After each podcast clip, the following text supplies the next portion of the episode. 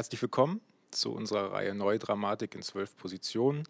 Eine Kooperation des Literaturforums im Brechthaus mit Nachkritik.de. Mein Name ist Michael Wolf, ich bin Redakteur bei Nachkritik.de und freue mich auf meinen nächsten Gast. Seine Stücke Der große Marsch, einige Nachrichten an das All und die lächerliche Finsternis waren und sind große Erfolge auf den Bühnen. Zuletzt ist das Theatergedicht Die Politiker rausgekommen. Herzlich willkommen, Wolfram Lotz. Hallo. Herr Lotz, wir befinden uns immer noch mitten in der Pandemie. Das Theater ist seit Monaten geschlossen, mit Unterbrechungen seit einem Jahr. Was geht dadurch verloren? Puh, ich, äh, ich, kann das gar nicht, ich kann das gar nicht genau sagen. Ich glaube, erstmal ist eigentlich Pause immer gut, ähm, ähm, wenn darin was äh, geschieht. Also sozusagen, es gab ja eigentlich immer schon auch das das Sprechen, so vieles ist im Theater nicht möglich, weil der Betrieb irgendwie läuft. Und ähm, dann ist es irgendwie eine große Chance, glaube ich, wenn der Betrieb mal nicht läuft. Ich bin mir jetzt nicht ganz so sicher, inwieweit diese Pause äh, genutzt wurde, um endlich das zu bedenken, ähm, was man bedenken wollte, wenn der Betrieb nicht läuft oder ob der Betrieb nicht sozusagen, oh ja, also ich glaube, am Anfang hatte ich das Gefühl, es ist so, ähm, es wird fast panisch äh, damit umgegangen, dass der Betrieb auf irgendeine andere Art weiterläuft. Also ich glaube, es geht wahnsinnig viel verloren. Ich finde aber, Pause ist, also Pause ist nicht so das Problem. Pause ist manchmal, glaube ich, ganz, ganz gut. Äh, also wenn das alles aufhören würde, dann würde viel verloren gehen. Wenn mal kurz was pausiert, ist es nicht so schlimm glaube ich. Also so ist es bei mir auch im Schreiben. Da muss nicht die ganze Zeit, äh, muss nicht die ganze Zeit Buchstaben irgendwo hingesetzt werden, sondern manchmal ist es auch gut, da äh, schreiben die Schnauze zu halten. Das ist vielleicht besser und dann geht es auch irgendwie wieder besser. Nachdenken, sagen Sie, das wäre eigentlich auch eine gute Gelegenheit nachzudenken. Ist interessant, weil Sie das Theater in Ihren Stücken ja auch immer kritisieren oder zumindest thematisieren. Ähm, was sind denn das für Räume? Was sind das, ein bisschen, bisschen abstrakter beschrieben, welche Funktion nimmt denn so ein Theater in der Gesellschaft ein? Also ich glaube, das ist irgendwie schwierig für mich, wenn ich das so kurz ähm, umschreiben soll, weil ich einfach keine Ahnung habe. Aber ähm, für, mich, ähm, für mich sind es erstmal Räume, in denen tatsächlich etwas geschieht, die eine gewisse Freiheit haben, ästhetisch.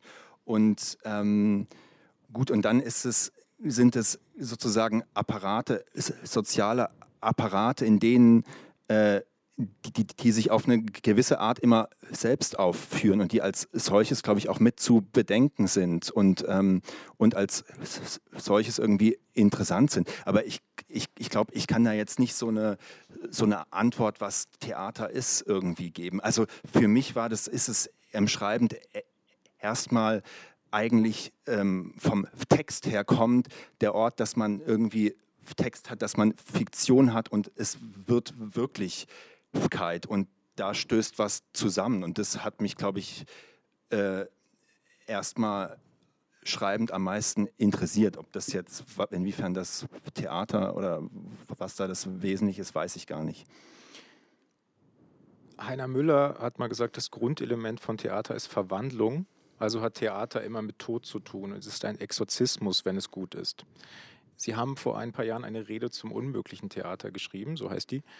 Und darin haben sie dazu aufgerufen, sich gegen den Tod aufzulehnen und seine Tatsache zu leugnen.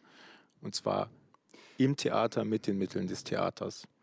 Nein, nicht zu leugnen. Also er, er, soll nicht geleugnet werden, aber ich auf so eine Art will ich auch sozusagen über das unmögliche Theater gar nicht so viel sprechen, weil ich damit irgendwie, ich kam da rein und es gab es irgendwie auch noch das unmögliche Theater und dann ist das irgendwie so eine komische Marke ge geworden, die ich, also ich finde das alles irgendwie nicht falsch oder so, aber dieses Zeug oder so, das hängt dann an einem und das hier muss man loswerden auf diese signifikante Art. Aber ich glaube, was für mich schon im, im Zentrum des Theaters für mich steht, ist, ähm, ist schon die Idee eigentlich, dass die Toten auf die Bühne kommen und dass sie da äh, ähm, äh, äh, wirklich sind und sie sind nicht da. Also eine Figur sozusagen oder also irgendjemand, der Totes kommt auf die Bühne und diese Anwesenheit oder diese Unmöglichkeit, dass das geschieht, die aber sozusagen tatsächlich stattfindet und die man sieht, ja, darum würde es doch gehen, dass die Toten jetzt hier wären. Und es geht in der Wirklichkeit nicht, aber das Theater ist in der Wirklichkeit und da geht es und da sieht man es, dass es eigentlich gehen sollte, dass sie fehlen, dass es fehlt, dass die Toten nicht zurückkommen können. Und, ähm, und ich glaube, das ist schon irgendwie der Punkt für mich, wo es auf, ähm, auf irgendeine Art immer darum geht. Aber ich will den Tod nicht, ähm, nicht also der Tod, also oder ich will den Tod nicht leugnen, aber er, er muss aufgehoben werden. Also ähm, vor allem der natürliche Tod. Aber das ist auch nicht weiter aufregend. Also der wird, also ich meine, der wird am Ende des, ich glaube nicht, dass, dass die Menschen am Ende, des, am Ende dieses Jahrhunderts noch eines natürlichen Todes werden sterben müssen. Das glaube ich äh, nicht, sondern dann wird man sich dafür entscheiden können. Und ich glaube, das ist wichtig, weil der Tod ist diese Institution, um die sich herum alles, ähm, alles, ähm, alles faltet auf eine Art. Das ist, das ist die ontologische Konstante. Das ist sozusagen der Schule und der Ehe und, und dem Staat alles vorgeschaltet. Und wenn wir über den Tod sprechen können, und wir sind an dem Punkt, wo man sehr einfach darüber sprechen kann, ob der noch notwendig ist oder wo das alles denkbar wird. Dann ähm, spricht man auch über den Staat nochmal mit und dann kann man über alles nochmal mitsprechen. Ich glaube, deswegen ist der auch äh, wichtig, den äh, nochmal nicht ehrfürchtig zu besprechen, sondern ähm, ja.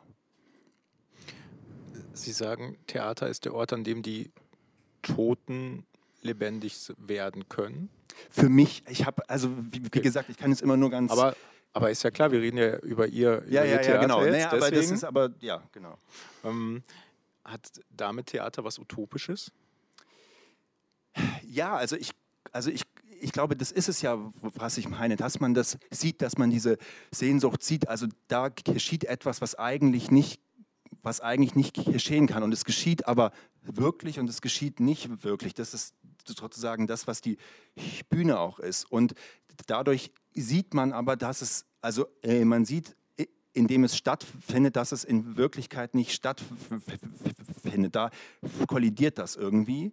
Und auf eine Art ist da, entsteht da, äh, wird da sozusagen eine Sehnsucht ähm, sichtbar, also eine Unfertigkeit von, äh, Wirklichkeit und das hat schon was Utopisches. Aber ich bin eigentlich gegen diesen Utopiebegriff. Ich werde auch immer mit diesem Utopiebegriff beworfen, aber ich möchte damit eigentlich nichts zu tun haben. Aber ich verstehe schon, worum es geht, weil, ähm, aber für mich geht es eher um sowas wie um, um Ahnungen oder sowas. Also nicht Utopie, die die Zukunft auf irgendeine Art ausmalt, aber dass man etwas braucht, mit dem man Zukunft ahnen kann. Also eher ein, ein, ein Lichtschemen, die aber noch offen sind, in denen aber sozusagen äh, man sich schon der Zukunft zuwendet. Und das interessiert mich auch irgendwie, ähm, auch schreibend interessiert mich eigentlich Zukunft und, und Gegenwart. Ich glaube, das ist auch mein komisches Prosa-Problem, weshalb ich das nicht schreiben kann. Das, das ist dann immer gleich so und so, stand am Fenster, schaute hinaus und das war so und so und so gehen diese Erzählungen los und es ist irgendwie, da ist irgendwas ganz Schmieriges für mich, also schreibend, gar nicht mal unbedingt lesend irgendwie dabei, dass man sich der, äh, dass man auf so eine Art so komisch so tut, als wäre was so gewesen. Das ist mir irgendwie ganz unangenehm, das so nehmen zu können oder das so zu behaupten. Und beim Theater, das ist auf eine Art noch viel peinlicher, weil es gibt diese Bühne, es gibt Kostüme, das ist ja alles hochgradig infantil.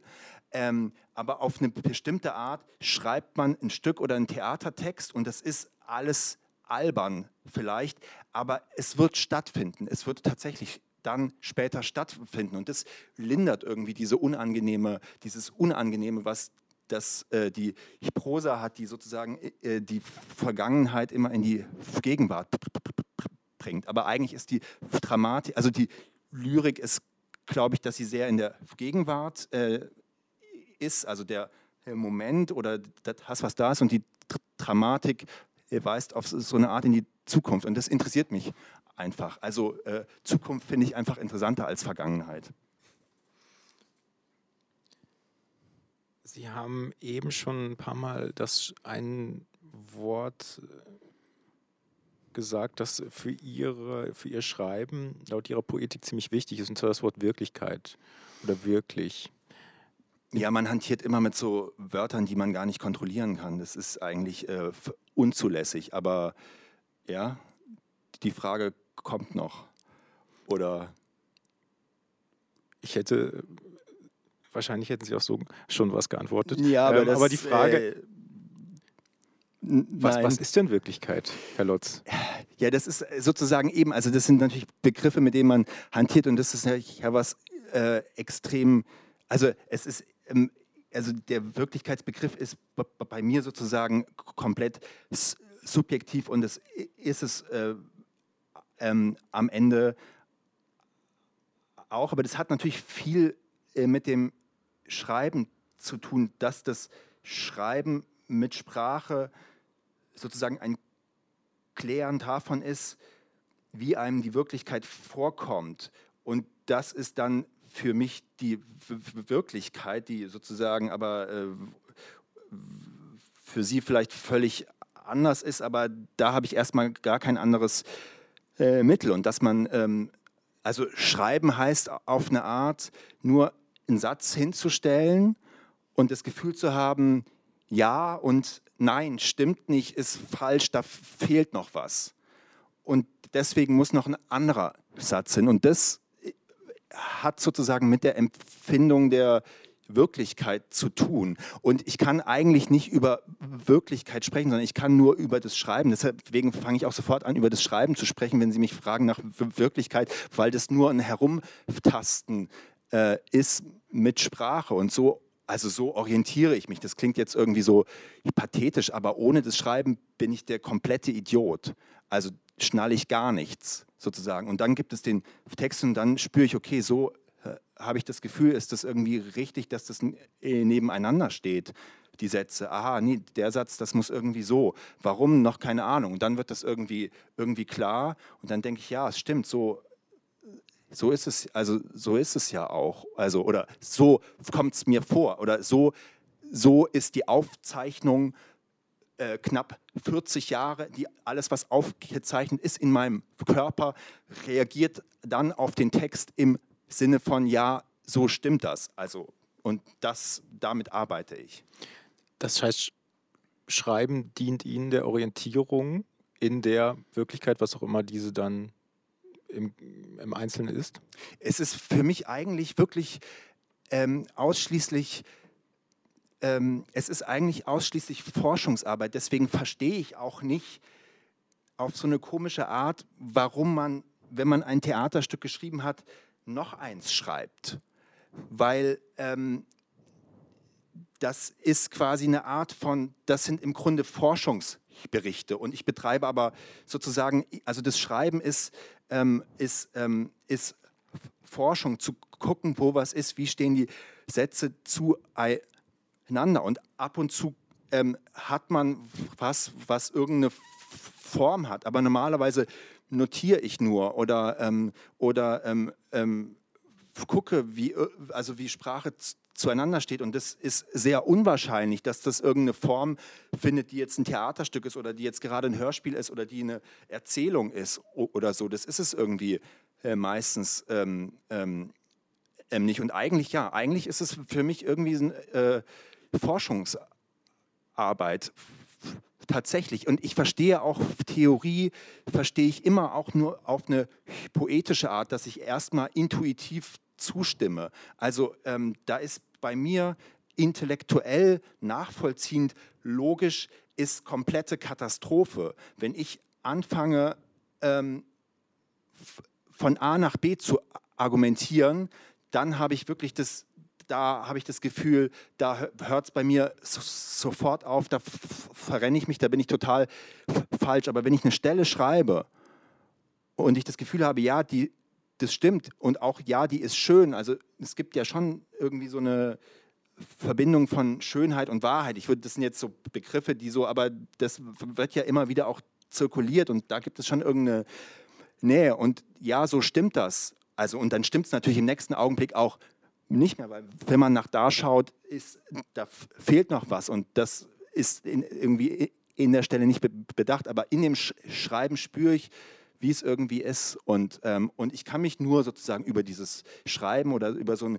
ja, irgendwie doch poetisches Denken orientieren. Und dann kann ich mir das anschauen und dann kommt so Analyse vielleicht äh, raus und dann kann ich auch darüber sprechen auf so einer rationaleren Ebene, was das heißt. Aber wenn ich nur auf der rationaleren Ebene operieren würde, da käme der absolute Schmuh raus. Also kommt vielleicht auch so, ne? das weiß man nicht. Aber ähm, äh, anders geht es für mich gar nicht. Also Sie haben eigentlich ein Erkenntnisinteresse für ja, sich selbst. Ja.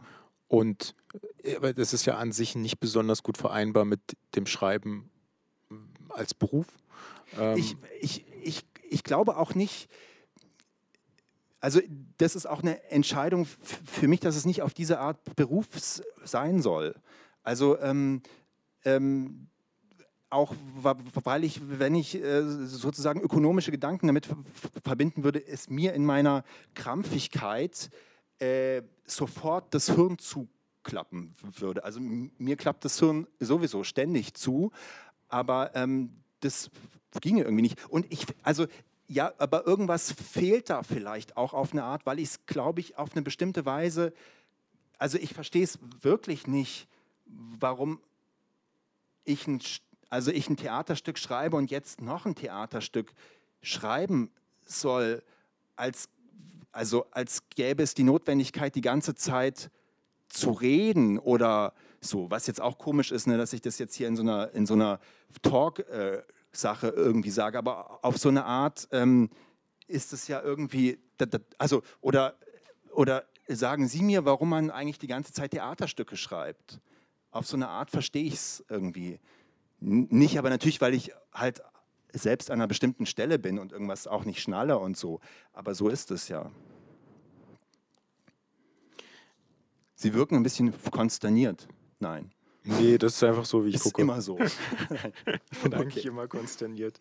Ähm, nein, ich meine, dass Sie nicht viel schreiben, das ist ja kein Geheimnis. Äh, beziehungsweise, nein, das stimmt nicht. Ich wollte nämlich fragen, schreiben Sie wenig oder veröffentlichen Sie einfach sehr, sehr wenig?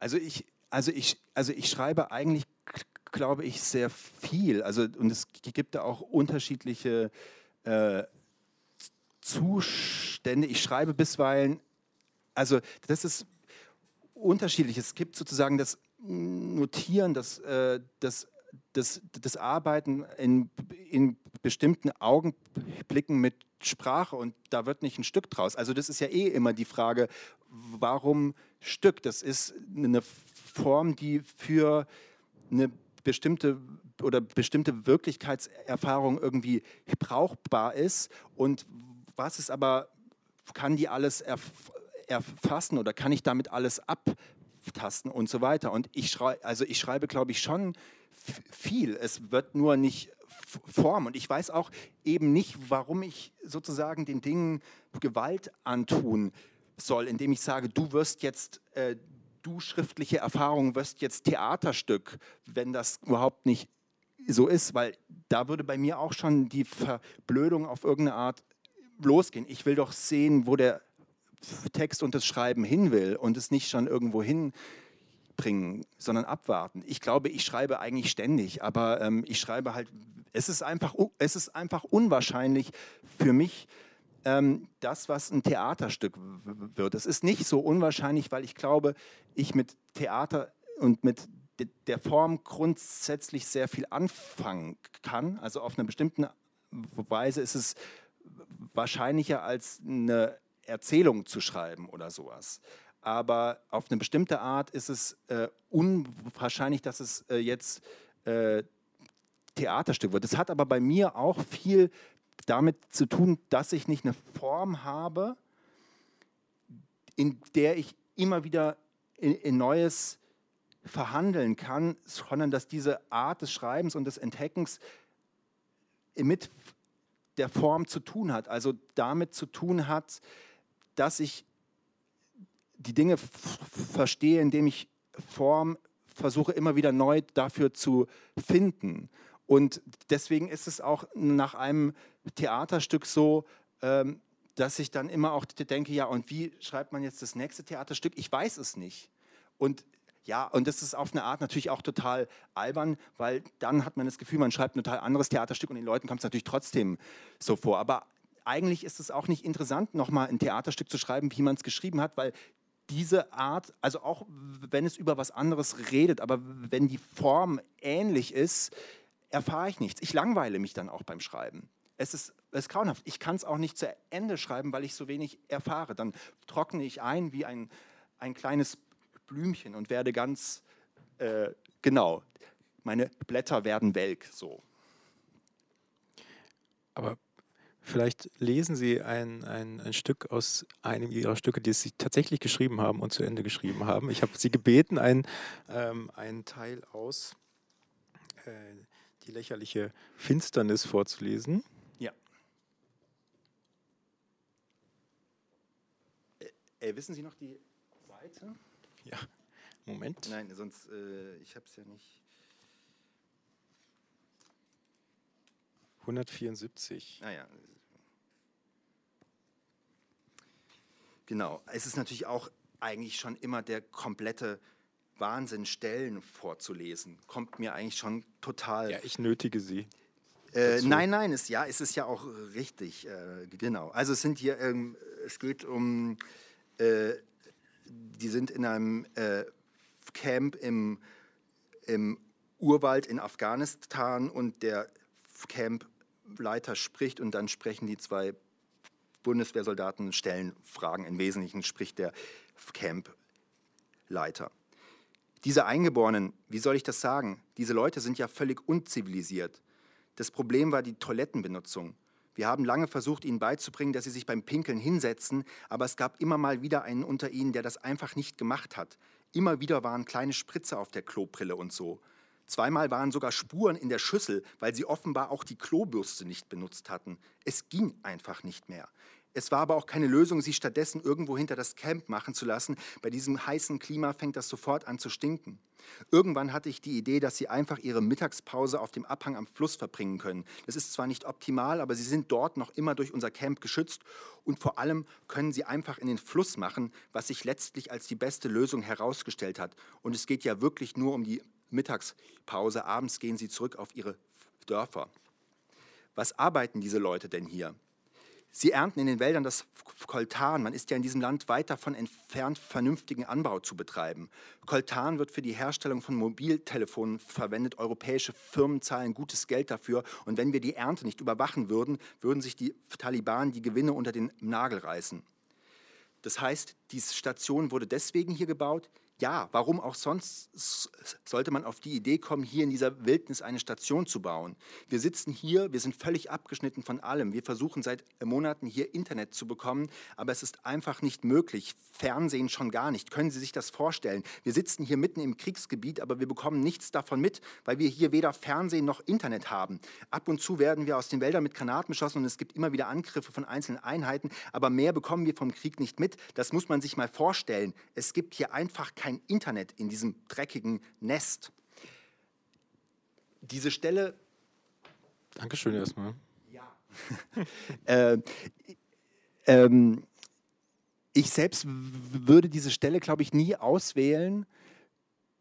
Und irgendwie ist es aber, glaube ich, auch interessant, weil es eigentlich die Stellen sind, die mich selbst bei meinen Texten und bei de, insbesondere bei dem Stück am meisten selbstschreibend langweilen, weil sie eigentlich vom Wirklichen schon ins, sehr ins Ideenhafte ähm, drängen. Also die Dinge sind nicht, sind nicht da und, ähm, und beschaubar, sondern die, äh, die Aussagen fangen schon sehr an, insbesondere an der Stelle sich irgendwie aufzu, aufzu drängen. Und das Komische ist, dass ich auch glaube, dass das mit dem Erfolg des Stücks sehr in einer Verbindung steht oder auch wenn Kritik über das Stück geschrieben hat oder überhaupt über Stücke schreibt, dann wird immer über diese Stellen interessanterweise geschrieben, die ich sch schreibend eigentlich schrecklich finde.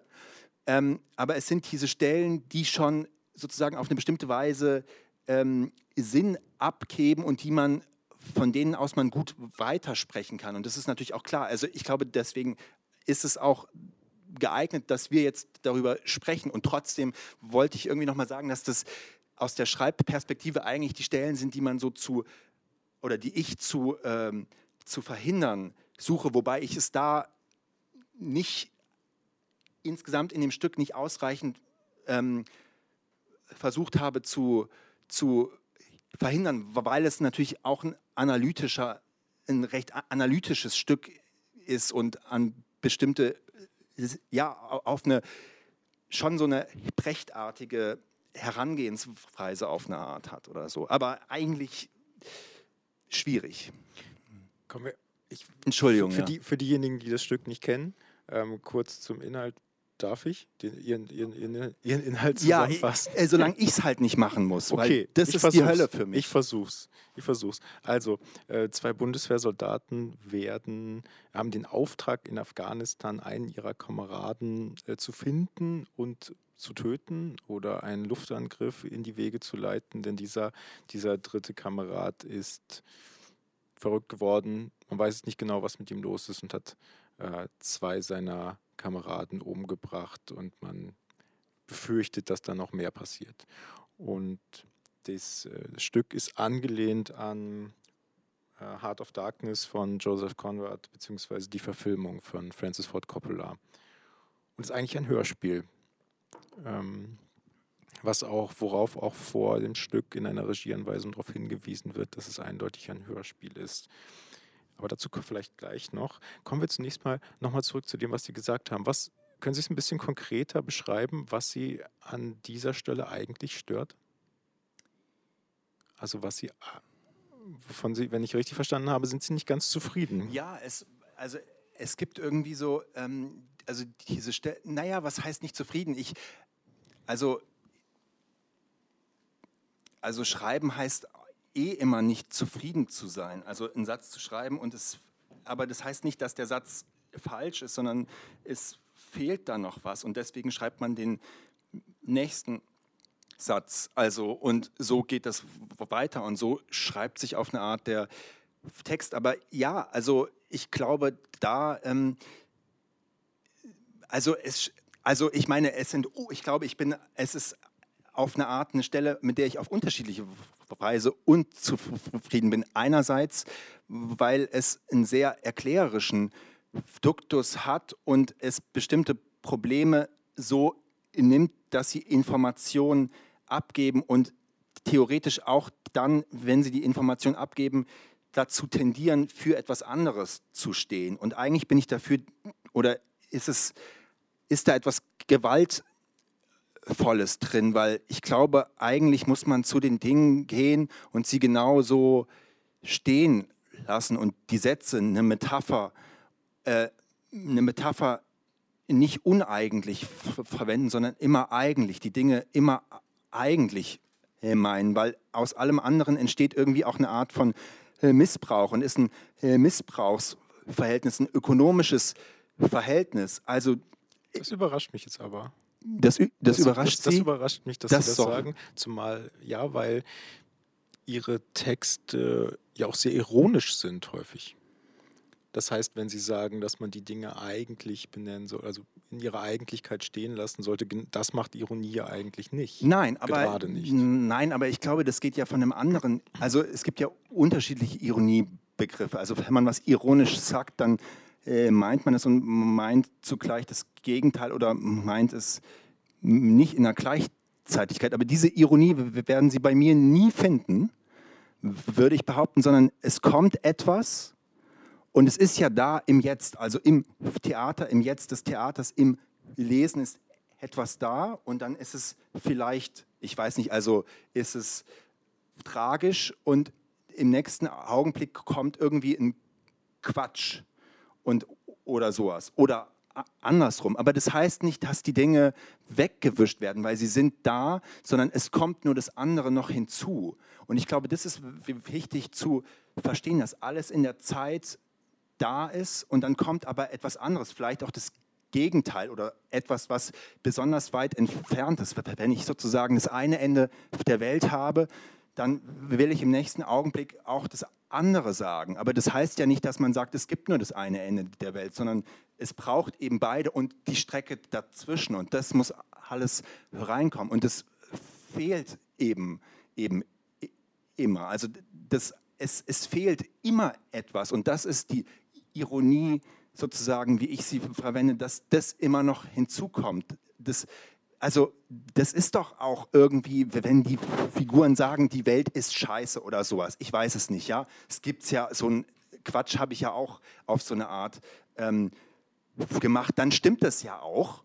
Und im nächsten Augenblick, und es stimmt auch nicht, es ist auch falsch und es ist auch richtig und es muss aber das andere auch noch gesagt werden. Und dann ist das auch schon eine völlig falsche Art, über alles zu sprechen. Und dann muss noch eine andere Art zu sprechen her, weil es sonst nicht stimmt. Und es stimmt nie. Und so wird weitergeschrieben. Und darum geht es. Es geht nämlich genau nicht darum, irgendwas hinzustellen und zu sagen, so ist es, sondern es geht vielleicht darum, etwas hinzustellen, zu sagen, so ist es. Und es geht darum, dann direkt auch noch was hinzustellen und zu sagen, so ist es auch. Und so ist es auch. Und alles ist so nicht, wenn das andere irgendwie fehlt. Und das ist eigentlich nur die Ironie. Also einfach immer ein Weitergehen und äh, die Welt zusammenhalten in ihren, in ihren Unterschieden. Also das ist halt nie wie in einer Ulrich Rasche Ins Inszenierung, wo ich, das verstehe ich nicht.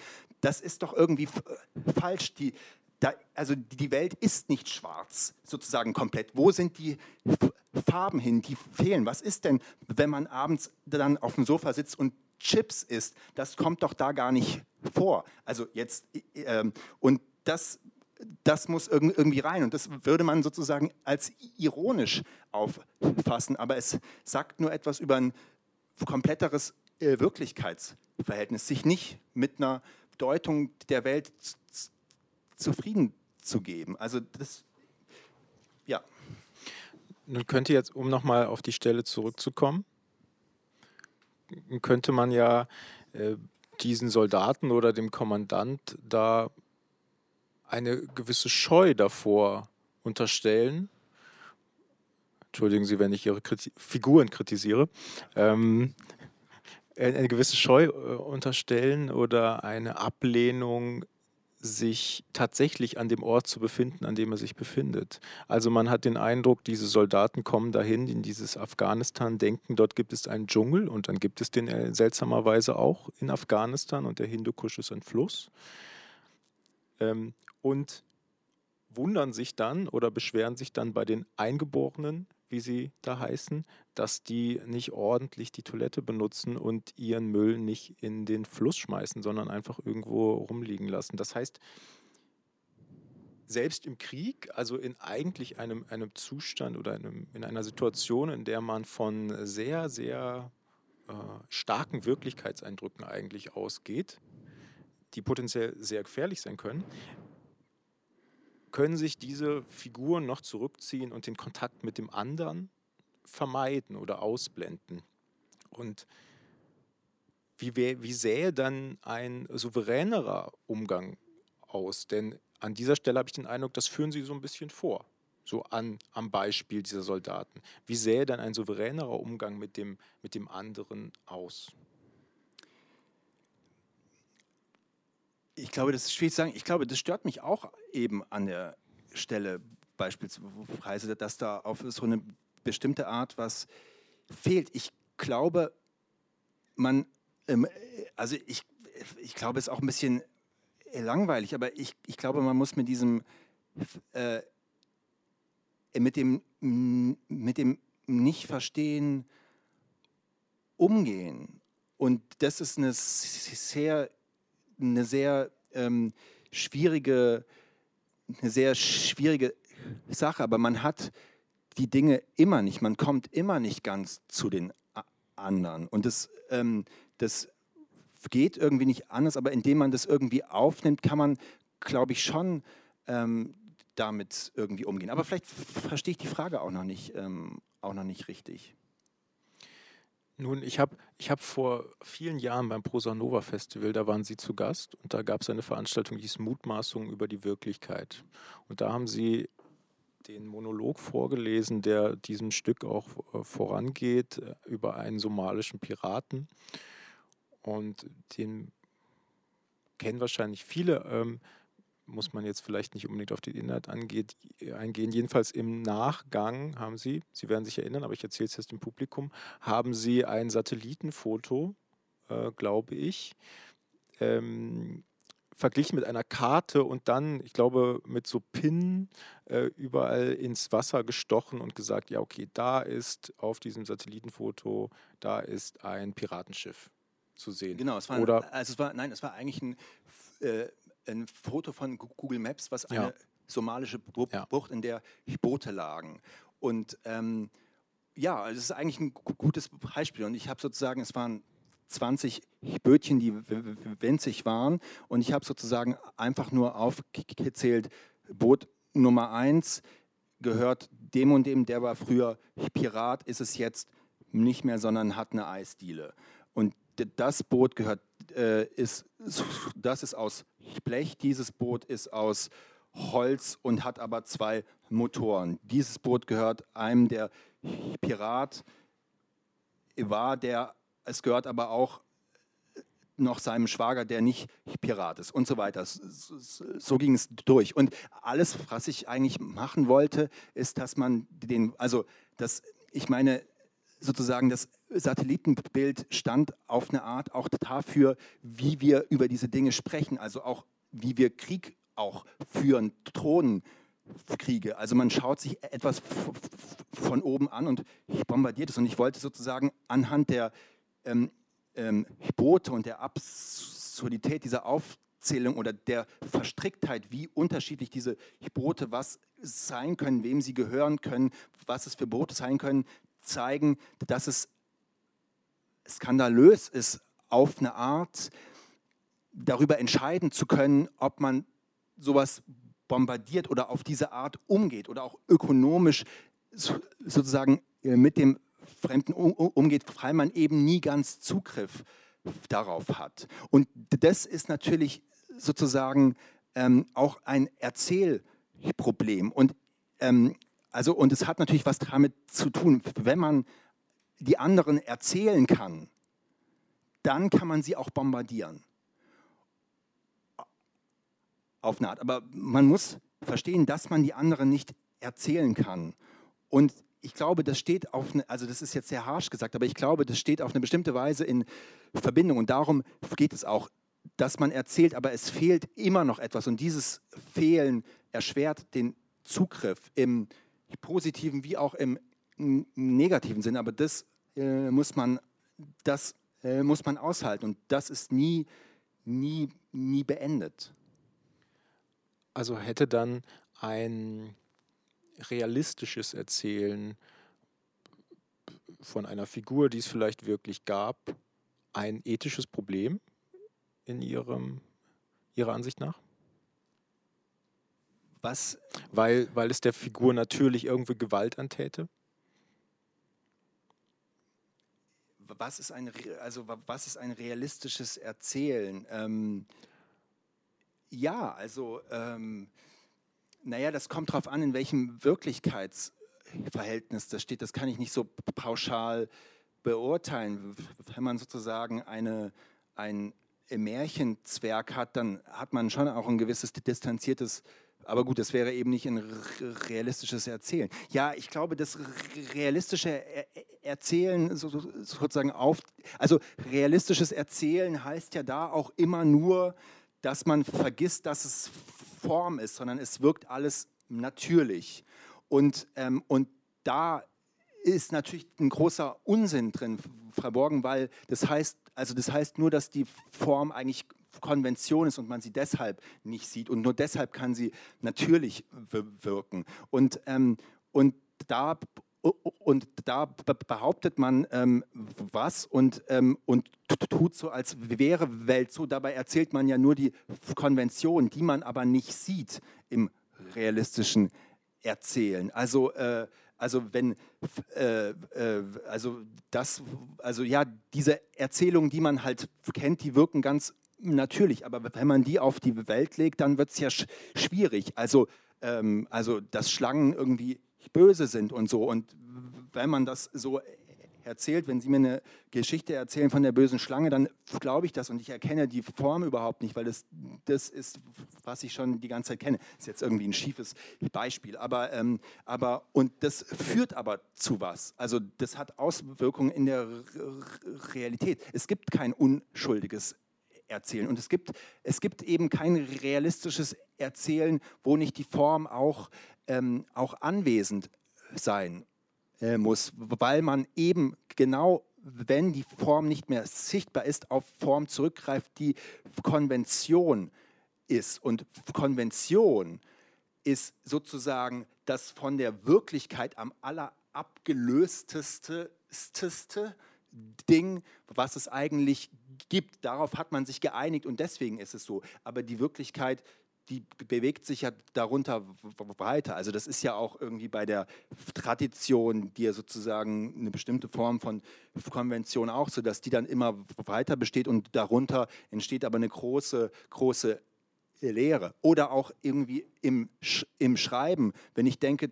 Theaterstück, also Theaterstück ist ja auch schon, ähm, naja, aber ähm, Theaterstück, ich habe schon Theaterstück geschrieben, Theaterstück geht so, ich schreibe nochmal Theaterstück, dann fange ich an und schreibe, äh, Wolfram schreibt nochmal Theaterstück, wie Wolfram Theaterstück schreibt, aber es wird hohl, es wird hohl sein.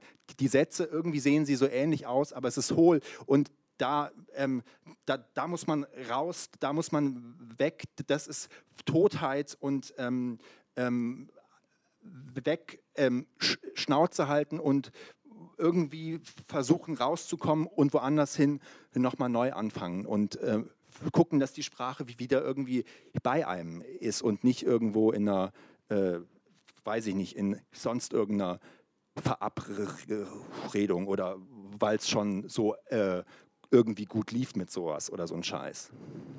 Sie haben gesagt, dass beim Realismus, dass der vielleicht der Trick, aber das jetzt von mir, der Trick des Realismus darin besteht, dass seine Konvention schon so etabliert ist, ähm, dass sie für die Wirklichkeit gehalten wird oder für, die, für eine Abbildung der Wirklichkeit.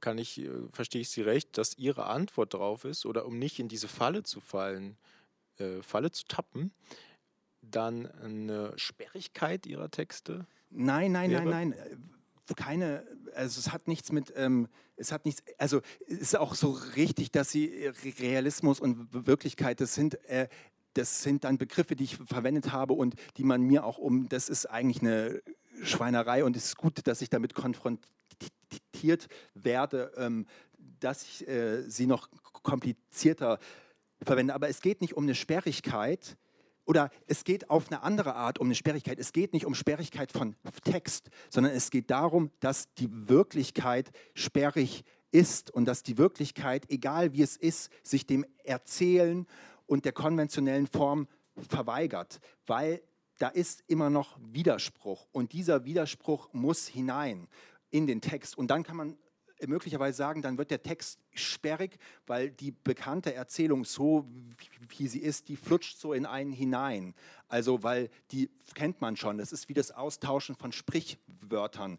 Beispielsweise, ja, der Apfel fällt nicht weit vom Stamm. Ah ja, ja, klar, nee, der Apfel, ja, ja, genau, der Apfel fällt nicht weit vom Stamm. Doch, der Apfel fällt ja vielleicht weit vom Stamm. Weiß man gar nicht, wie weit der Ast da rausgeht. Das muss man sich erst nochmal ansch anschauen. Oder wer anderen eine Grube gräbt, fällt selbst hinein, stimmt überhaupt nicht. Wer anderen eine Grube gräbt, fällt oft selbst überhaupt nicht hinein. Also und im Sprichwort, das sind ja sozusagen die überkonventionalisierten ähm, ähm,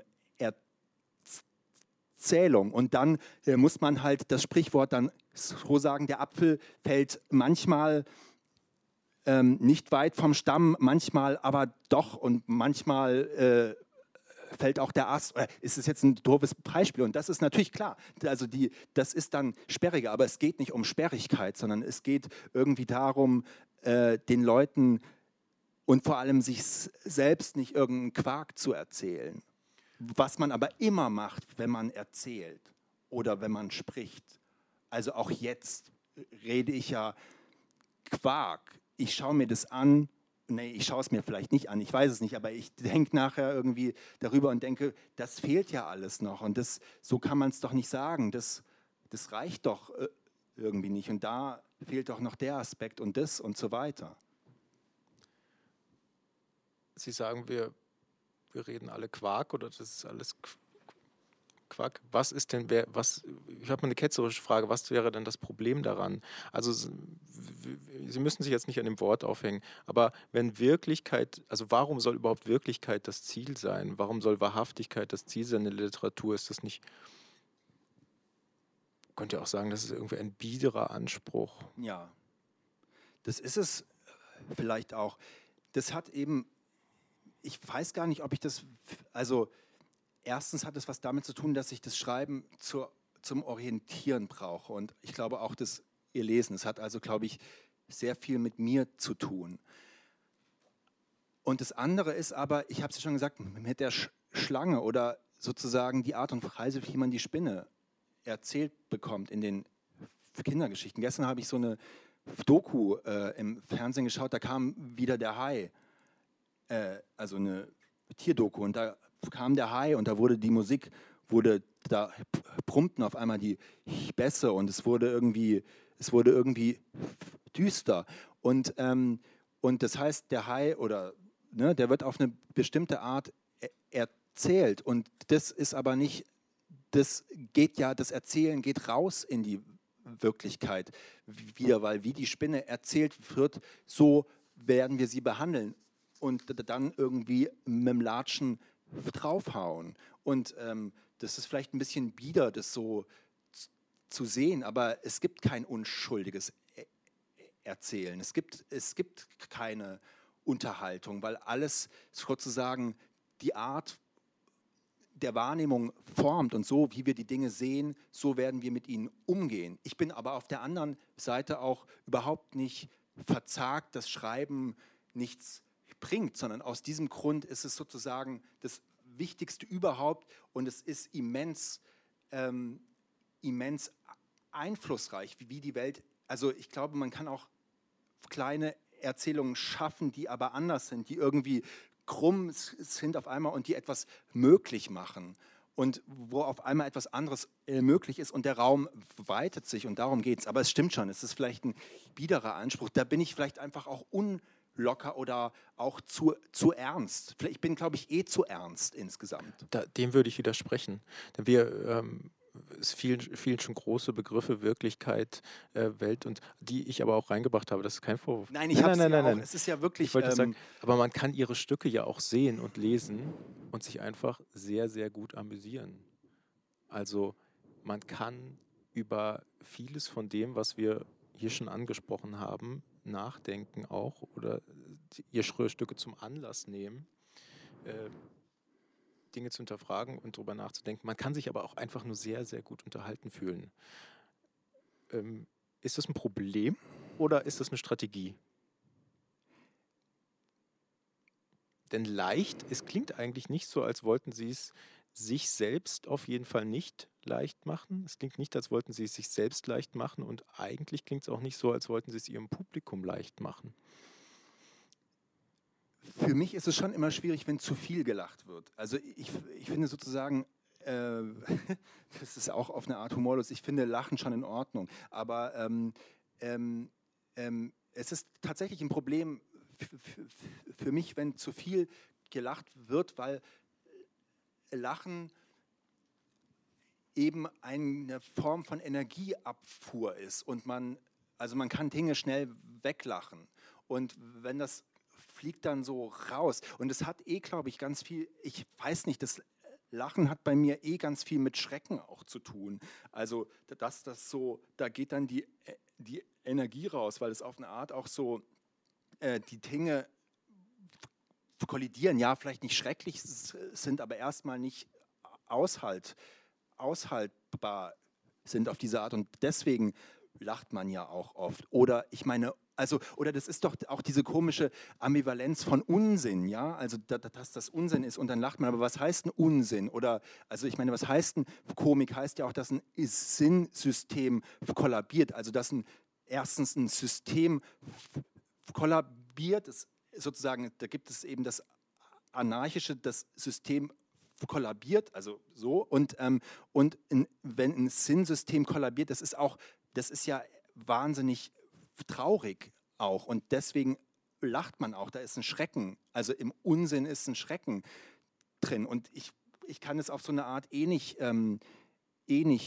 ähm, trennen, also wenn irgendwo was aufbricht, sozusagen, also Pointe heißt ja auch ein, ein Sinnsystem kollabiert und, oder stößt mit einem anderen zusammen und wird ungültig. Und das ist dieser Augenblick, in dem äh, Komik geschieht. Aber das ist auf eine Art e etwas, was e etwas öffnet.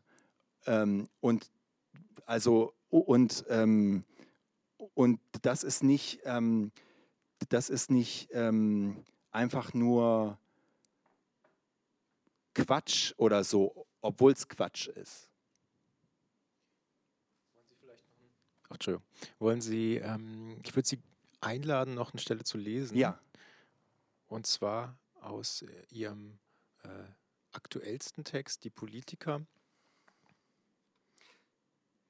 Bis wo nochmal? Äh Solange Sie Lust haben. Nein, um Gottes Willen. Äh, weil es hört ja nicht auf. Also es ist ja auch ein Text, der nicht aufhört und nicht aufhören kann. Und eigentlich, wenn ich, also egal, äh, aber ich glaube, Sie haben gesagt, bis Seite 15, also ein paar Seiten. Ich habe dann das Gefühl, das ist ja, da ist ja noch gar nichts, noch gar nichts gesagt, stimmt ja auch. Ähm, okay, ich lese mal. Gern. Die Politiker, die Politiker, die Politiker, die Politiker, die Politiker, die Politiker, die Politiker, die Politiker. Die Politiker gehen die verschneiten Abhänge hinab. Ich sehe sie aus der Entfernung. Was haben sie vor? Die Politiker. Die Politiker, die Politiker sehen die Vögel im Geäst und die Lichter und die Dunkelheit, die sie umgibt in der Nacht. Die Politiker, die Politiker. Die Politiker öffnen die Milch und gießen sie ein in ein Glas. Die Politiker gehen die Flure des Präsidiums hinab, hinab. Die Politiker kochen Kartoffeln, schneiden sie in Scheiben, würfeln Zwiebeln und Speck und braten es an in der Pfanne. Bratkartoffeln nennt man das, ihr Idioten. Die Politiker, die Politiker, die Politiker, sie und immer nur Sex, Sex, immer nur Sex. Die Politiker fahren mit Fahrzeugen, sie fliegen mit Flugzeugen, sie straucheln in Sträucher, sie knacken beim Kacken und schreien im Schreien. Who cares? Habt ihr sie etwa nicht gewählt? Wer dann? Die Eichhörnchen im Park? Zum Teufel mit diesen Viechern. Die Politiker, die Politiker, die Politiker. Die Politiker tragen Nikes und sie wohnen in Häusern aus Lehm. Die Politiker beschwören den Sturm und abends schauen sie fern. Die Politiker schlafen auf dem Bauch und da schlafe ich auch. Rauch, Rauch, Rauch. Die Politiker sind Rauch und wir, wir Gartenschlauch. Die Politiker haben bisweilen Gartenschlauch. Sie wässern damit die Zucchini, die Stachelbeeren und den Lauch. Lauch reimt sich auf Wut, aber Wut reimt sich auch auf Hut. Die Politiker haben einen auf. Lasst mich eines noch sagen. Die Politiker mögen kleine Katzen. Lasst mich noch eines sagen. Die Politiker haben bisweilen eine gute Zeit. Die Politiker, die Politiker.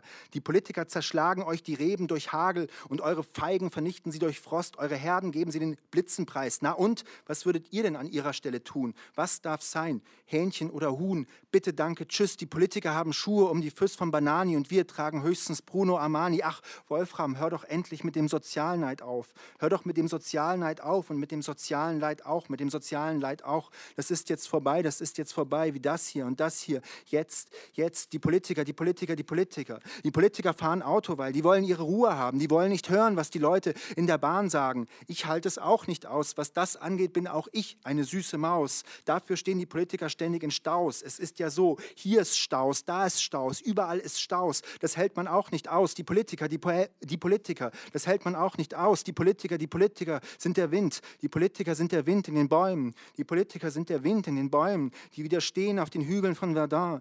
Die Politiker sind der Nebel, der am Morgen einfällt über dem Gelände von Buchenwald. Die Politiker sind das Gras, das wächst auf den Wiesen der Leipziger Völkerschlacht. Das Gras ist struppig und grün, so wie Gras eben ist. Und der Wind geht dahin durch. Der Wind, der Wind. Die Politiker, die Politiker, die Politiker, die Politiker. Die Politiker verhelfen dem Dorfidioten aus dem Dorf, in dem ich aufgewachsen bin, zu einem Platz im Heim. Er sitzt heute noch darin und schreit, wenn abends das Licht ausgeht. Die Politiker gehen hinab ins Tal, die Politiker gehen hinab ins Tal. Tal. Die Politiker gehen hinab ins Tal, wo die Finsternis am dichtesten ist. Willkommen, Freunde, hier erwarte euch ich, ich euch, meine ich. Finsternis. Ich lache, obwohl mir nicht zum Lachen ist. Die Politiker lachen, obwohl ihnen nicht zum Lachen ist. Die Politiker lachen, obwohl ihnen nicht zum Lachen ist. Könnt ihr sie hören? Könnt ihr sie hören? Könnt ihr hören, wie es lauter wird? Die Politiker kommen. Die Politiker kommen. Die Politiker kommen und verbergen sich. Was erwartet ihr? Was erwartet ihr und was erwarte ich? Ein Politiker hebt sein Gesicht. Nein, das ist er nicht. Ein anderer Politiker hebt auch sein Gesicht. Nein, das ist er nicht. Noch ein Politiker hebt sein Gesicht. Nein, das ist er auch nicht. Ein weiterer Politiker hebt sein Gesicht. Nein, auch nicht. Noch ein Politiker hebt sein Gesicht. Nein, nein, nicht. Ein anderer noch Politiker hebt sein Gesicht auch nicht. Und noch ein Politiker sein Gesicht. Nein, sicher nicht. Und noch Politiker Gesicht, Gesicht. Nein, nein, gar nicht. Und ein Politiker hebt noch sein Gesicht. Da, ja, bist du's, Papa? Nein, schade. Was machst du denn gerade? Ich sitze hier und schreibe, während die Nacht beginnt. Das Vielen war Dank. so, oder diese. Ja. Vielen Dank. Sie, Sie nennen dieses Te diesen Text ein äh, Theatergedicht. Äh, was ist das für eine Form, das Theatergedicht? Oder was macht dieses Gedicht zu einem Theaterstück auch?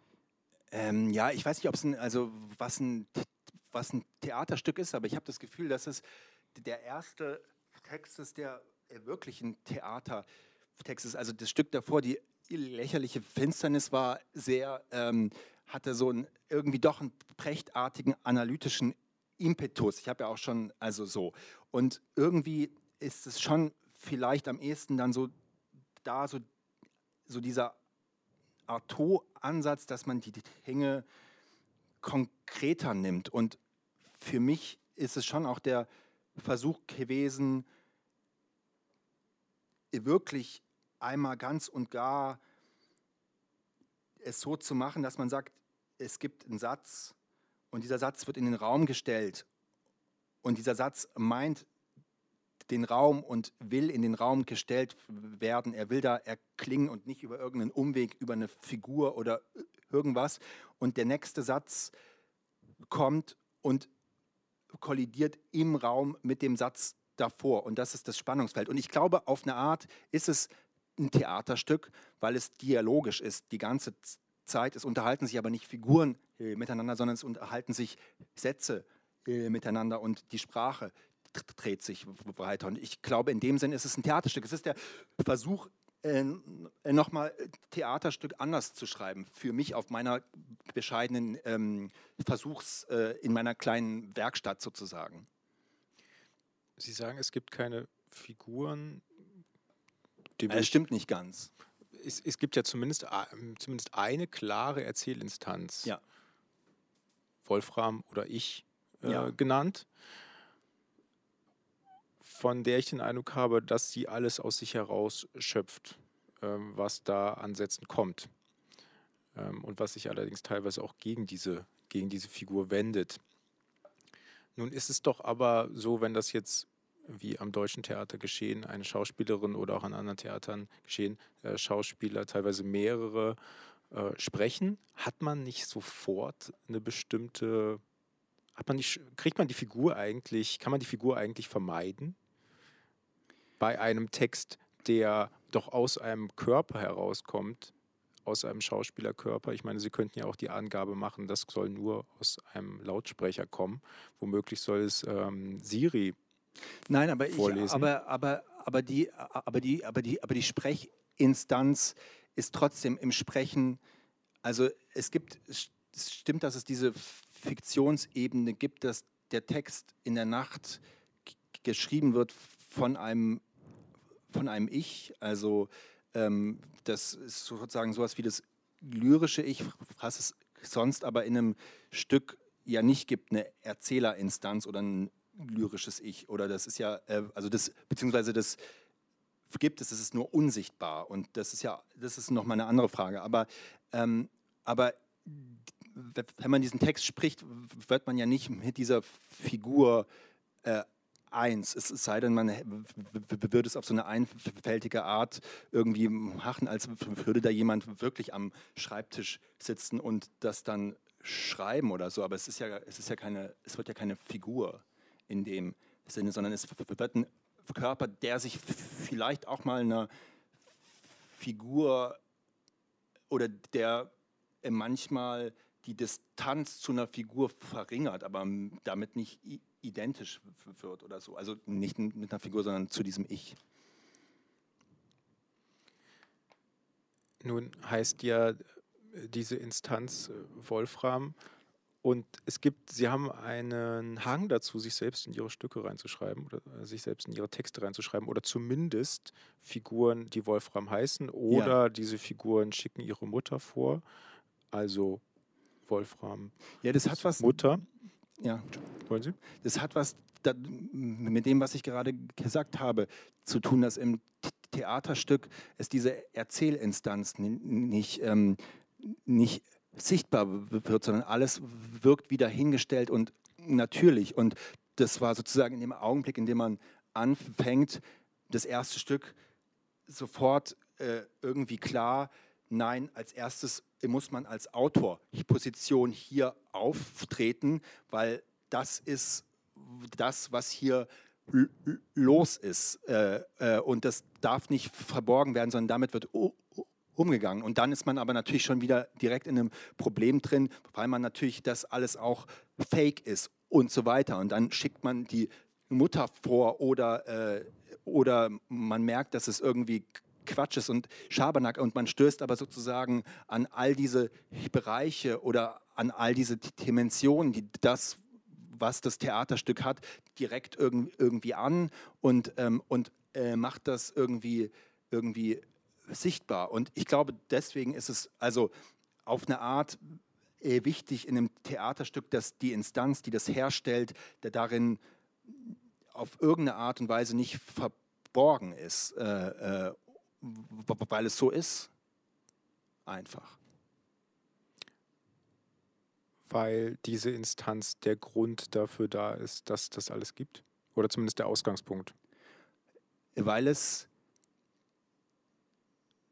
das ist, was alles, was erstmal diesen Text ähm, so anordnet, wie er ist. Und es ist eine Frage von, von Macht, ähm, wie sehr man das verhüllen will oder wie, wie sehr man will, dass die, die Leute damit, damit umgehen und dass man irgendwie damit ins, ins Spiel ins Spiel kommt. Also ähm, ich finde ja auch, dass Stellen, ich finde es gut, wenn es Stellen gibt, über die sich die Leute aufregen oder mit denen sie nicht einverstanden sind. Eigentlich geht es ganz oft. Die, die Zuschauer oder die ja, Schauspieler? Ja. ja, ja, oder auch die Schauspieler. Ich finde auch, wenn die Spielerinnen sich für dafür entscheiden, was nicht zu sprechen. Und es werden ja in den Texten Dinge ungültig oder unmöglich oder, oder nicht mehr haltbar. Dann äh, müssen sie das irgendwie, dann müssen sie das anders machen. Das ist im, also davon handeln, oder das wäre der Versuch, dass davon meine Texte handeln. Also, dass man sie nicht so spielt. Die Stelle aus der lächerlichen Finsternis, die ich vorgelesen habe, wenn man die doof findet, ich bin sofort dabei, und man sagt, nein, ich, das schreibe ich hier nochmal neu als der Spieler oder die Spielerin, die das irgendwie macht, dann sage ich ja, genau, stimmt. So, das ist das Stück. Das Stück, mein Stück aufzuführen heißt nicht es nachzuplappern oder so. So sind sie nicht gemeint. Da habe ich mich aber gefragt, Sie lehnen ja Aufträge ab, Stückaufträge, wenn ich es richtig verstanden habe. Das heißt, man kann sich bei Ihnen kein Theaterstück bestellen, obwohl es wahrscheinlich schon einige Intendanten versucht haben. Aber zugleich sind Sie dann äh, sehr offen, was etwaige Änderungen angeht. Also wollen Sie einfach nur den Beginn des Spiels oder der Auseinandersetzung mit einem Stoff bestimmen? Dann auch, ganz ohne Vorgaben, die ja bei, bei Stückaufträgen häufig also ich im, möchte, im Raum sind? Ich, ich möchte, glaube ich, gar nichts be bestimmen. Ich möchte den Text schreiben, weil ich verstehen will, wie mir die Dinge vorkommen. Das ist ein komischer Satz, weil man ja denkt, man versteht doch, wie einem die Dinge vorkommen, aber man versteht nicht, wie einem die Dinge vorkommen, sondern man versteht sie erst, also ich verstehe sie eben erst und so weiter. Das habe ich ja vorher schon schlecht erklärt. Aber ähm, dann muss ich es jetzt nicht auch nochmal schlecht erklären. Aber ähm, ähm, ich glaube, das mit den Aufträgen ist irgendwie was anderes. Das hat einfach was, ich glaube, andere Leute können sehr gut Aufträge machen. Ich bin, glaube ich, nicht ge gegen Aufträge. Bei mir ist einfach die Sache, dass ich zu so einer, von meinen Eltern zu so einer Freundlichkeit erzogen bin, dass wenn der Intendant XY zu mir kommt und sagt, er macht doch mal einen Stückauftrag bis dann und dann, dann denke ich, dann, dann bin ich schon tendenziell da und denke, ach, der Intendant, was will er, der stellt sich da was vor äh, und irgendwie, dann ist man schon irgendwie, da habe ich schon das Gefühl aus freundlich, also ich bin irgendwie schon ein Stück von mir entfernt. Ich glaube, das ist auch nicht nur das Problem, was ich habe. Ich glaube, andere Leute haben das schon auch, die trotzdem Aufträge machen. Es gibt aber auch Leute, die Aufträge machen, da kommt irgendwas zu ihnen und sie können trotzdem bei sich bleiben. Ich kann das, glaube ich, nicht und das ist nicht eine Stärkeposition, sondern es ist eigentlich eine Schwächeposition, in der ich mich in, für eine gewisse Radikalität im Umgang damit entscheiden äh, muss, damit ich äh, sozusagen arbeiten kann oder nicht von mir getrennt werde. Aber das ist nicht, dass ich gegen Stückaufträge an sich bin. Ich glaube, es ist öfter ein Problem, als es, als es thematisiert wird, auch bei anderen. Aber, aber das geht schon auch.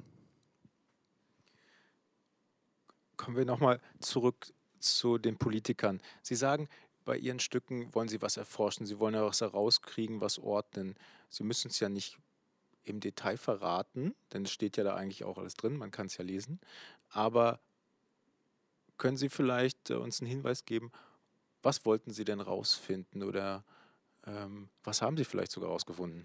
Ja, das ist natürlich genau das und das ist sozusagen für mich halt das Tolle an dem Text, dass es eben genau nicht so am Ende zusammenzufassen ist, weil es eben in der Sprache ist und an die Sprache gebunden ist. Aber ich meine, erstmal ist diese Arbeit ganz basal so, dass man einen Satz dran stellt und dann nimmt man einen anderen Satz und der kommt von ähm, vielleicht von ganz weit weg auf eine Art dahin und man guckt, was geschieht und dann geschieht was zwischen diesen Sätzen. Und also es ist wie, mit äh, Magneten oder sowas umzugehen und indem man guckt, wie diese Sätze, wie sehr die sich abstoßen oder wie sehr die sich auch zusammensaugen, spürt man, wo die, wo, auch wo was liegt in diesem, in diesem dunklen Raum sozusagen.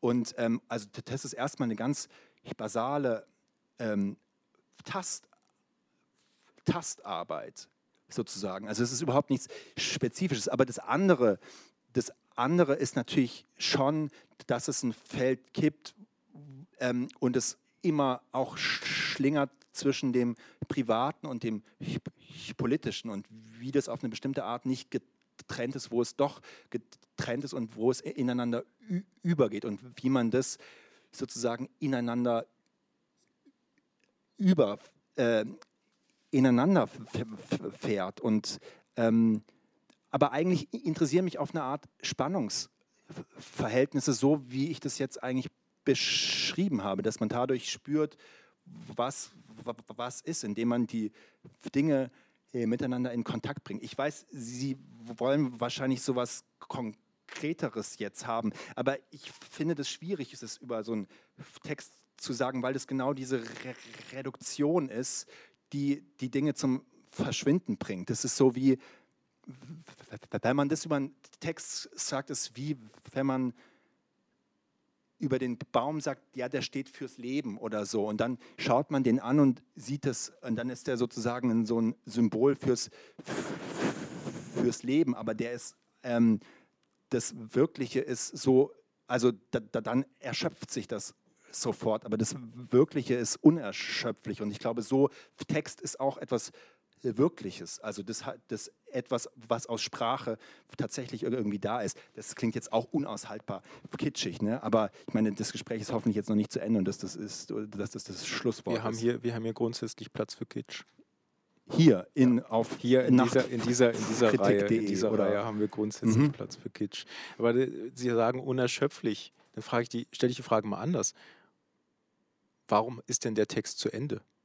Der ist nicht zu Ende.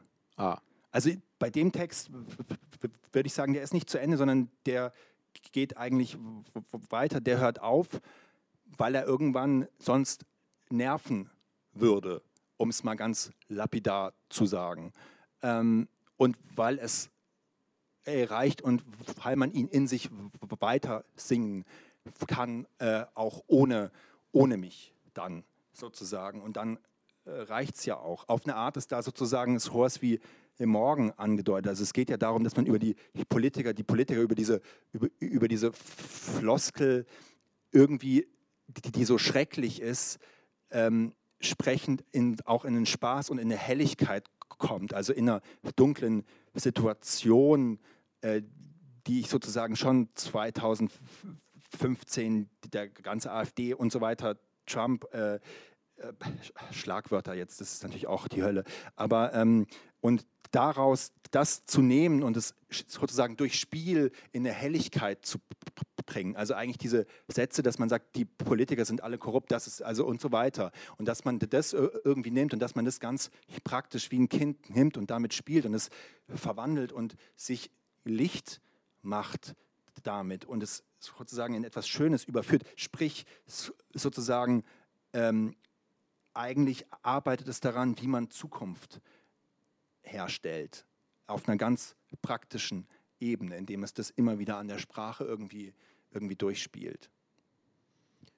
Ich habe den Text gar nicht so hoffnungsfroh gelesen. Ich finde es eigentlich schön, dass sie mir noch eine andere Alternative anbieten. Hoffnungsfroh? Ich habe sie nicht, habe es nicht so hoffnungsvoll gelesen. Ich hatte eher äh, auch ein bisschen analytischer. Ich hatte den Eindruck, dieses Ich ist auch zutiefst verschlungen in den Projektionen. Äh, insofern, es gibt ja eigentlich nur diese, diese, diese Instanz, die zugleich alles Mögliche reproduziert und diesen Sprachfluss am Laufen hält und aus sich heraus schöpft. Und aber ja auch da einen gewissen Horror äh, ja. zu, zu, zutage fördert, in den sie aber eben, weil es aus ihr herauskommt, äh, selbst zu tief verstrickt ist eben. Also so die, die Tagesschau, jetzt mal ein bisschen übertrieben gesagt, die Tagesschau, wenn ich mir die Tagesschau angucke, dann äh, sehe ich irgendwie schon auch ein bisschen meine, ähm, meine Schuld wenn man so will. Insofern, als dass auf die Art, die Art und Weise nicht unbedingt noch, noch nicht mal alleine, was da passiert, sondern auf, wie es dargestellt wird, wie es mir dargestellt wird, eben auch mit mir zu tun hat. Also das ist es sicherlich.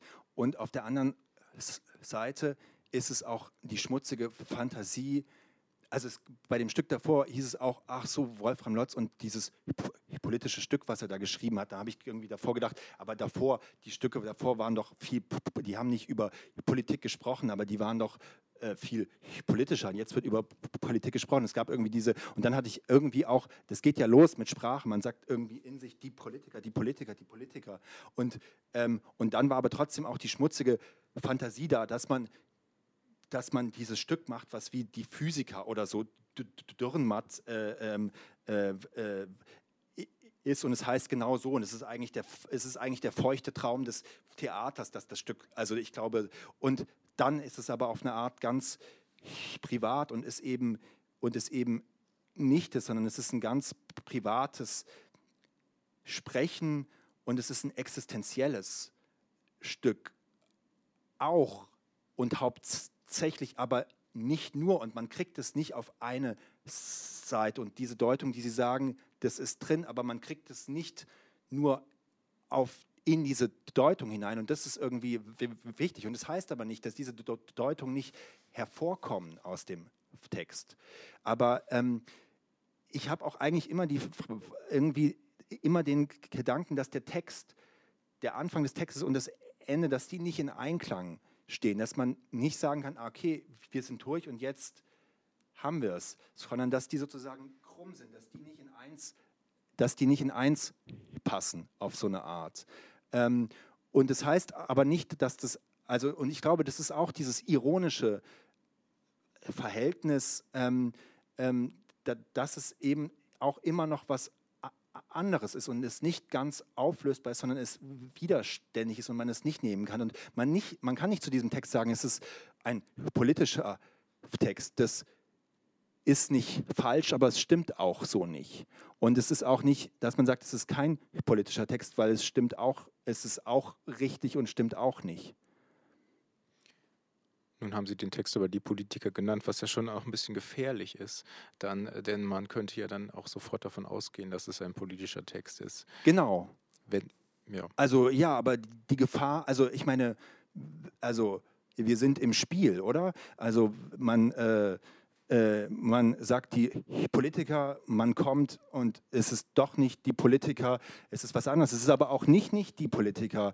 Also und da sind wir doch in einer Bewegung dann und da ist man doch, äh, also hoffe ich, irgendwie auf eine Art gemeint, auf eine, auf, eine, auf eine andere Art gemeint, als wenn ich irgendwie den Leuten was erzähle, wie es wie es, wie, es irgendwie ist. Das ist im Grunde eh unwichtig, was in den Texten drinsteht. Das Wichtige ist nicht, ob etwas schon im Text drinsteht, sondern ob das in den Personen, die zuschauen oder es lesen, als Frage auftaucht.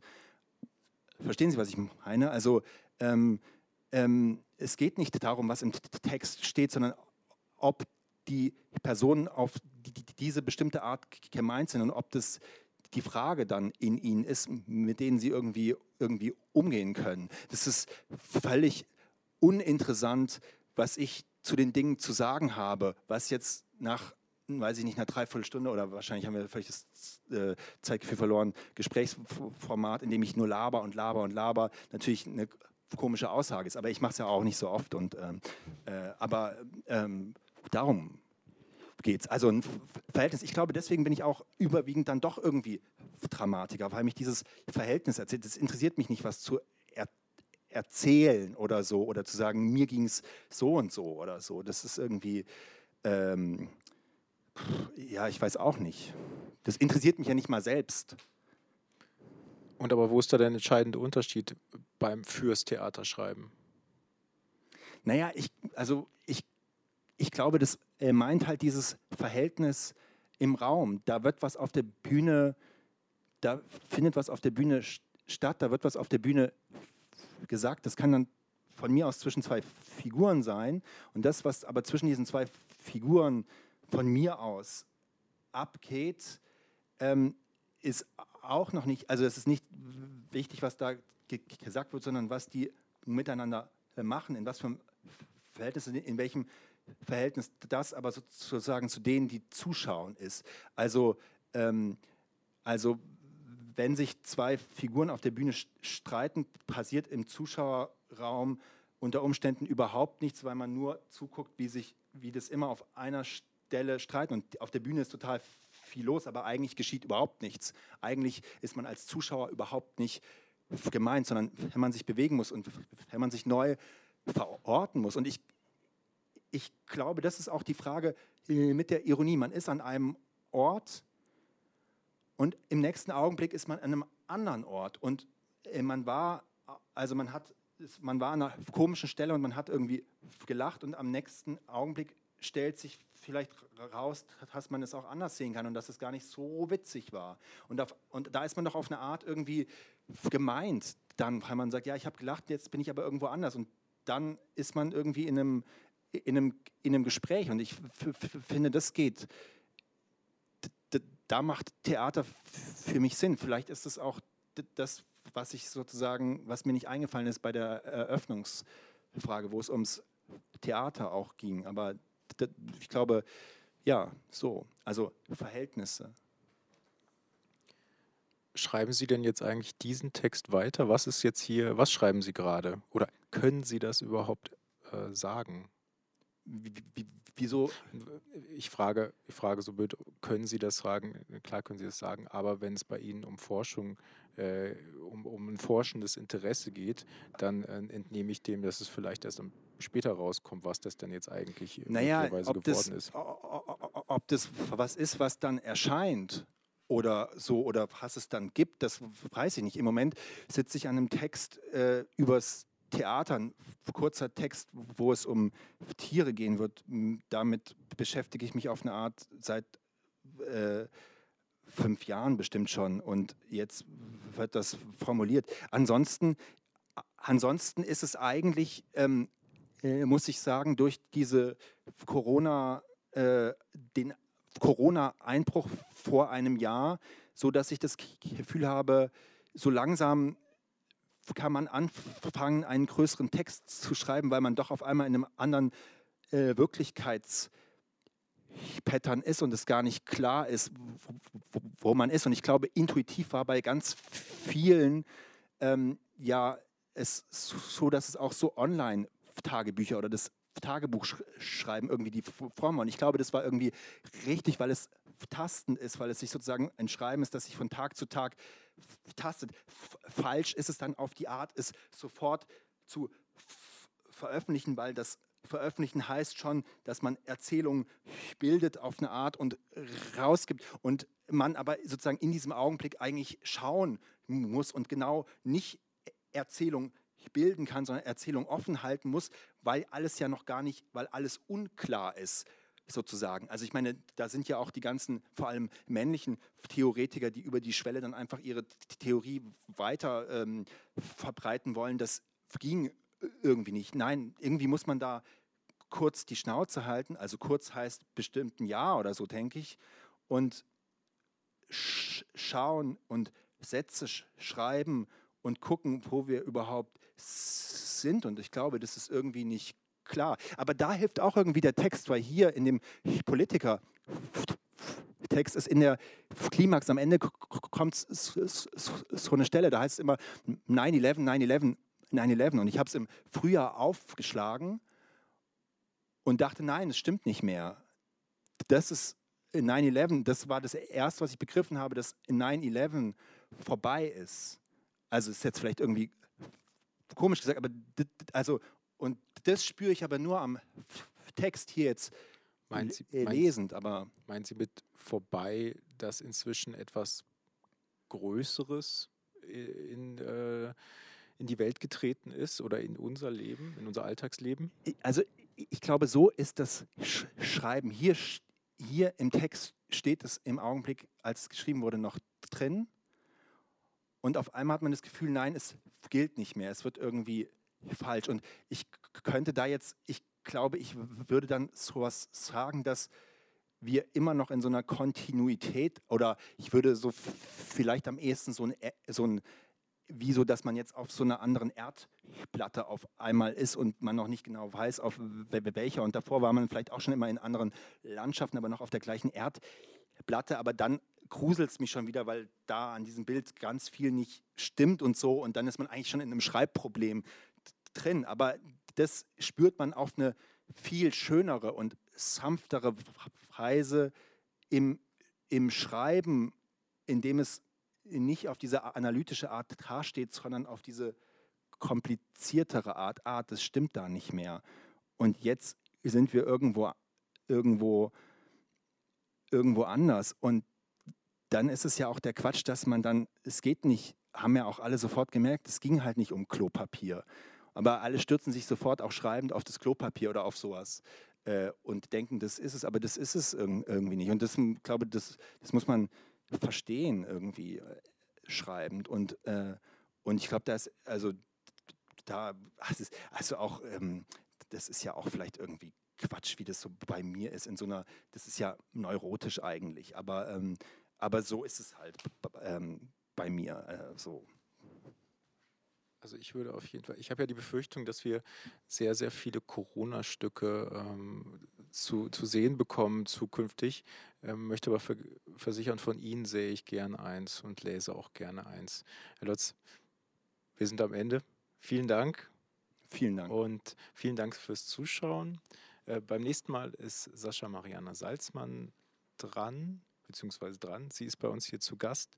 Diese Folge mit äh, Wolfram Lotz gibt es auch als Podcast. Und ja, danke fürs Zuschauen und bis zum nächsten Mal.